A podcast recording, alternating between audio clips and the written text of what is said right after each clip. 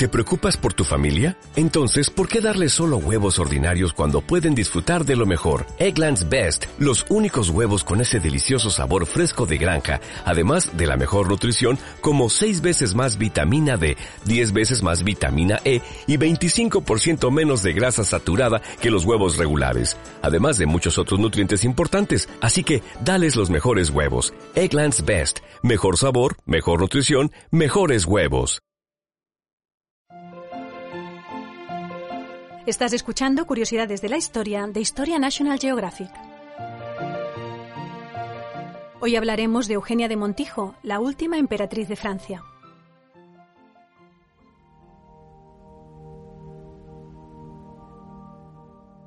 A comienzos del siglo XX era frecuente ver paseando por el madrileño Parque del Oeste a una anciana menuda y frágil pero altiva y elegante. Residía en Inglaterra, pero cuando arreciaba el frío del invierno británico, viajaba a España y se instalaba en el Palacio de Liria junto a sus sobrinos, los duques de Alba. Los viandantes la miraban con admiración y una cierta lástima. Sabían que lo había tenido todo y que todo lo había perdido. Se llamaba Eugenia de Palafox y Portocarrero y fue la última emperatriz de Francia. Eugenia de Montijo, como se la conocía en virtud de uno de los títulos nobiliarios de su padre, Nació en Granada el 5 de mayo de 1826. Bautizada como María Eugenia Ignacia Agustina, era hija de Cipriano de Palafox y Portocarrero, decimotercer duque de Peñaranda y conde de Teba y Montijo, y de María Manuela de Kirkpatrick de Closeburn y de Crevigné, una dama de origen escocés de la que Eugenia heredó el color rojizo de su cabello y su piel blanca salpicada por alguna que otra peca.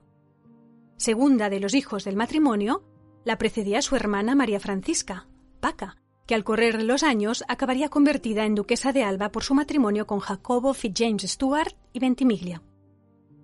El conde de Montijo fue un militar reconocido y hombre de costumbres sencillas al que le costó comprender las ambiciones y el gusto por la ostentación de su esposa.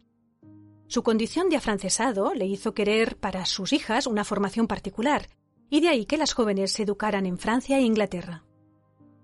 María Manuela Kirkpatrick compartía el criterio de su esposo pero con otras expectativas, conseguir para sus hijas un futuro muy brillante. Para ello, la condesa de Montijo se valió de la amistad de un viejo amigo, el escritor Prosper Mérimée, que hizo las veces de mentor de las jóvenes y las introdujo en la alta sociedad de la capital francesa, una vez acabados sus estudios en el Colegio Parisino del Sacré-Cœur. En 1839, tras la muerte del conde de Montijo, sus hijas regresaron a Madrid e hicieron su entrada en sociedad por la Puerta Grande, dando un espléndido baile de máscaras en su palacio de la Plaza del Ángel. Poco después, en 1844, Paca cumplió con las expectativas casamenteras de su madre y contrajo matrimonio con el duque de Alba. La condesa viuda decidió entonces regresar a París, convencida de que allí Eugenia encontraría nuevas oportunidades de futuro que al menos la igualaran en categoría a su hermana. Dotada de una extraña belleza que se apartaba de los cánones usuales, Eugenia era extremadamente refinada, culta e inteligente. Estaba dotada, a decir de sus contemporáneos, de un extraño poder de seducción que administraba sabiamente. Madame Caret, lectora de Eugenio de Montijo, la describió de este modo. Alta, de rasgos regulares y el perfil digno de una medalla antigua, con un encanto muy personal, un poco extraño incluso, que hacía que no pudiera comparársela con ninguna otra mujer. La frente, alta y recta, se estrechaba hacia las sienes. Los párpados seguían la línea de las cejas y velaban sus ojos, excesivamente juntos, pero que constituían un rasgo particular de la fisonomía de la emperatriz. Dos bellos ojos de un azul vivo y profundo, rodeados de sombra, llenos de alma, de energía y al tiempo de dulzura. A Eugenia no le costó, pues, brillar en los salones que frecuentaban madre e hija, ni tampoco atraer la atención del entonces presidente de la Segunda República, Luis Napoleón Bonaparte, cuando los presentaron en el transcurso de un baile el 12 de abril de 1849. Luis Napoleón era hijo de Luis I, hermano de Bonaparte y efímero rey de Holanda, y de Hortensia de Beauharnais, hija del primer matrimonio de la emperatriz Josefina. Heredó los derechos dinásticos de los Bonaparte tras la muerte de su hermano mayor y de Napoleón II, único hijo del Gran Corso. Tras varios intentos fracasados de golpe de Estado, en 1848 fue elegido por mayoría presidente de la Segunda República. Dotado de un gran carisma y de la aureola heroica que debía a su apellido, Luis Napoleón tenía una debilidad, las mujeres. Se rindió pues al encanto de la condesa de Teba, título que Eugenia de Montijo había heredado de su padre. Pero los avatares políticos interrumpieron el que prometía ser uno más de los muchos aferos amorosos del galante presidente de la República. El 2 de diciembre de 1851, el mismo día de la coronación de su ilustre antepasado, Luis Napoleón dio un golpe de Estado, disolvió el Parlamento y se autoproclamó príncipe presidente. Tan solo un año más tarde, con la aprobación del Senado, se otorgó el título de emperador de los franceses. Había comenzado el Segundo Imperio. El recién proclamado imperio necesitaba un heredero y para ello se precisaba una emperatriz. La casamentera condesa viuda de Montijo vio el cielo abierto y cabe pensar que otro tanto le sucedió a su hija. Por entonces Eugenia de Montijo ya había descartado cualquier interés romántico, puesto que había sido desdeñada por el duque de Alba, que prefirió a su hermana Paca, y por el marqués de Alcañices, José de Osorio, de quien se dice que fue su gran amor. La fama de licencioso y los veinte años que le llevaba el sobrino del gran corso no parecieron ser un problema. Deslumbrada por la posibilidad de convertirse en emperatriz de los franceses, supo administrar convenientemente sus encantos hasta conseguir que el emperador cayera rendido a sus pies. La leyenda asegura que cuando éste le preguntó por el camino para llegar a su alcoba, Eugenia de Montijo le respondió pasando por la vicaría, Sire.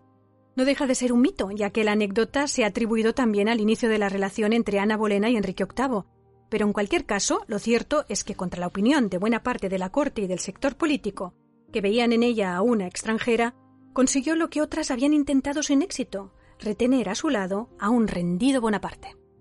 La boda se celebró en Notre Dame el 26 de enero de 1853. Los novios llegaron al templo en la misma carroza en la que lo hicieran Napoleón y Josefina el día de su coronación en 1804. La celebración alcanzó unas cotas de boato inimaginables, reverdeció los fastos versallescos y dejó claro cómo sería el Segundo Imperio, un momento histórico en el que Francia recuperó su proverbial grandeur en el concierto político europeo, mientras que gracias a su remodelación urbanística París se convertía en ejemplo de capital europea, al tiempo que desde la corte se promovía una nueva estética cortesana, burguesa en sus usos, pero aristocrática en su forma. Desde el mismo día de su boda, Eugenia de Montijo supo que no iba a limitarse a ser una figura decorativa al lado del fundador del Segundo Imperio. Para empezar, solo aceptó los 600.000 francos como regalo de boda del Ayuntamiento de París si estos se destinaban a la fundación de la primera de las muchas instituciones de caridad que nacerían en sus años de reinado. Luego, cuando el 16 de marzo de 1856 Después de dos embarazos fallidos, nació su único hijo, Napoleón Luis, decidió que ya había cumplido su misión de dar un heredero al trono y se volcó de lleno en la política imperial. Para dedicarse a la política, Eugenia contaba con el beneplácito de su marido, que la nombró regente en tres ocasiones en las que éste tuvo que alejarse del trono. En 1859, durante la campaña de Italia, en 1865, cuando el emperador viajó a Argelia, y en 1870, ya en las postrimerías del Segundo Imperio. Su actividad política no quedó ahí. Católica convencida, no dudó en apoyar a los partidos más conservadores, lo que le valió la enemistad de buena parte de los sectores políticos. Pese a su bonapartismo militante, Eugenia de Montijo no se recataba de mostrar su admiración por María Antonieta. Es más, durante los días de luna de miel en el Palacio de Saint-Cloud, insistió en ocupar las que habían sido las habitaciones de la última reina del antiguo régimen. Y como había ocurrido con su antecesora en el trono, se ganó fama de frívola y soberbia. Lo cierto es que la emperatriz se convirtió en un icono de la moda. No era por mera vanidad, sino que se tomaba su vestuario como una más de las obligaciones de su cargo. A este fin llegó a un acuerdo con su esposo para promocionar con su indumentaria o sus alhajas aquellos sectores industriales más necesitados, bien fuera la joyería, el comercio o el ámbito textil. Tal comportamiento sirvió para impulsar determinados sectores de la vida económica francesa, como por ejemplo las manufacturas sederas de Lyon, y tanto su alianza con el modisto Charles Frederick Worth como su pasión por las joyas y los complementos fueron definitivos a la hora de hacer de París el motor de la moda internacional, lo que redundó en beneficio de la economía nacional. Lamentablemente, la mayoría de sus contemporáneos no supieron verlo así. La emperatriz era consciente de ello, y una vez exiliada, escribió a su amigo y biógrafo Lucien Daudet. Me han acusado de frívola y de amar demasiado la ropa, pero es absurdo. Eso equivale a no darse cuenta del papel que debe desempeñar una soberana, que es como el de una actriz. La ropa forma parte de ese papel. Su descrédito aumentó cuando defendió la intervención francesa en la aventura mexicana de Maximiliano de Habsburgo en 1867, que acabó con el fusilamiento de este y un altísimo balance de pérdidas entre las tropas francesas. Con ello se olvidó su labor social como fundadora de asilos, orfanatos y hospitales, su protección a la labor investigadora de Louis Pasteur, su implicación en la construcción del Canal de Suez o su intervención en la mayor parte de los indultos concedidos por el emperador, que habían salvado la vida a muchos de sus enemigos políticos. El pueblo y los políticos achacaban el declive del imperio a la española, como la llamaban con el mismo desprecio con la que habían apodado a María Antonieta como la austríaca. En 1870, la derrota francesa en Sedan, en el transcurso de la guerra franco-prusiana, fue la gota que colmó el vaso. Con Napoleón III prisionero tras la batalla y la proclamación de la Tercera República Francesa, la emperatriz y su hijo tuvieron que huir a Inglaterra y se instalaron en la finca de Camden House, de Crystalhurst, a donde se les unió el depuesto emperador en 1871 tras haber sido liberado. Pese a todo, durante sus primeros años de exilio y especialmente tras la muerte de Napoleón III en 1873, Eugenia siguió conspirando a fin de que su hijo recuperara el trono, pero no pudo ser. La República estaba ya muy afianzada en Francia, pero además el joven marchó voluntario con las tropas británicas a combatir contra los zulúes y murió el 1 de junio de 1879 en una emboscada. Eugenia de Montijo sobrevivió a su hijo 40 años, pero ya nunca fue la misma.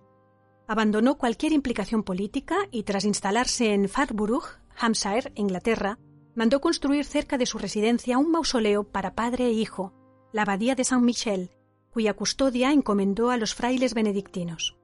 Consagrada a obras piadosas y prácticamente retirada de toda actividad social, pronto se olvidaron su legendaria belleza y su proverbial elegancia que habían convertido a Winter Harler, su pintor, en el retratista favorito de las testas coronadas europeas, y a Worth, su modisto preferido, en el predecesor de los grandes couturiers franceses del siglo XX. Retirada en Farnborough, atrás quedaron su ambición, su belleza, su capacidad para la intriga política, las múltiples infidelidades por parte de su esposo o el desamor de su pueblo. En sus últimos años repartía sus días entre Inglaterra y España, donde refugiaba su soledad junto a sus sobrinos, los duques de Alba. Allí se encontraba el 11 de julio de 1920, cuando un problema renal acabó con su vida. Su cuerpo se repatrió a Inglaterra a fin de que recibiera sepultura junto a su esposo y su hijo. Eugenia de Montijo, la emperatriz, había muerto y comenzaba la leyenda.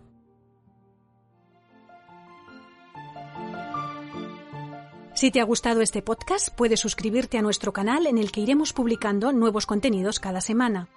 Además, recuerda que también puedes suscribirte a la revista Historia National Geographic, tanto en formato digital como en papel, a través de la web historiang.com barra suscripción.